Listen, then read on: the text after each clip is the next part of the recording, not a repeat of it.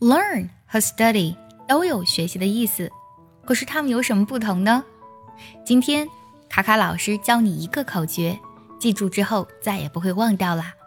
口诀就是 learn 强调的是结果，而 study 强调的是过程。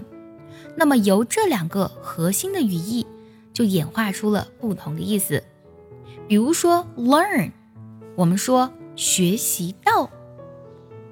我从我父亲那儿学到了很多东西，就是 I learned a lot from my father. I learned a lot from my father. 再比如，我在学弹钢琴，我是要学到这门技能的，所以呢，我们要说 I'm learning to play the piano.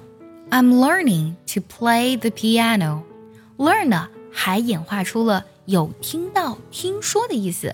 因为它强调的是结果，对不对？所以呢，像这个句子，我后来才听说那次事故，就可以说成 I only learned about the accident later. I only learned about the accident later. 除此之外，想要专项练习呢，并且和小伙伴们一起在群里打卡学习，可以加入早餐英语的会员课程。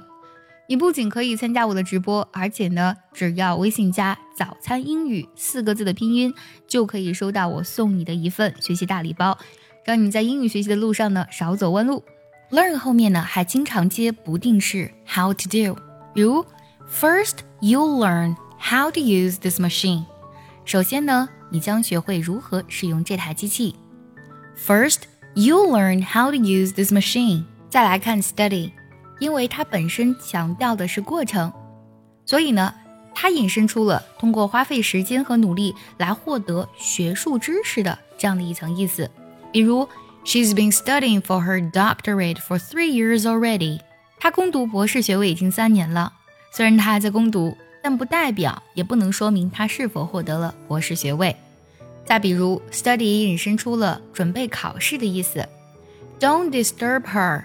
She's studying for her exams。你不要打扰她，她正在学习准备考试呢。同时呢，也引申出了学习和研究，比如，It is important to develop good study skills。培养良好的学习方法很重要。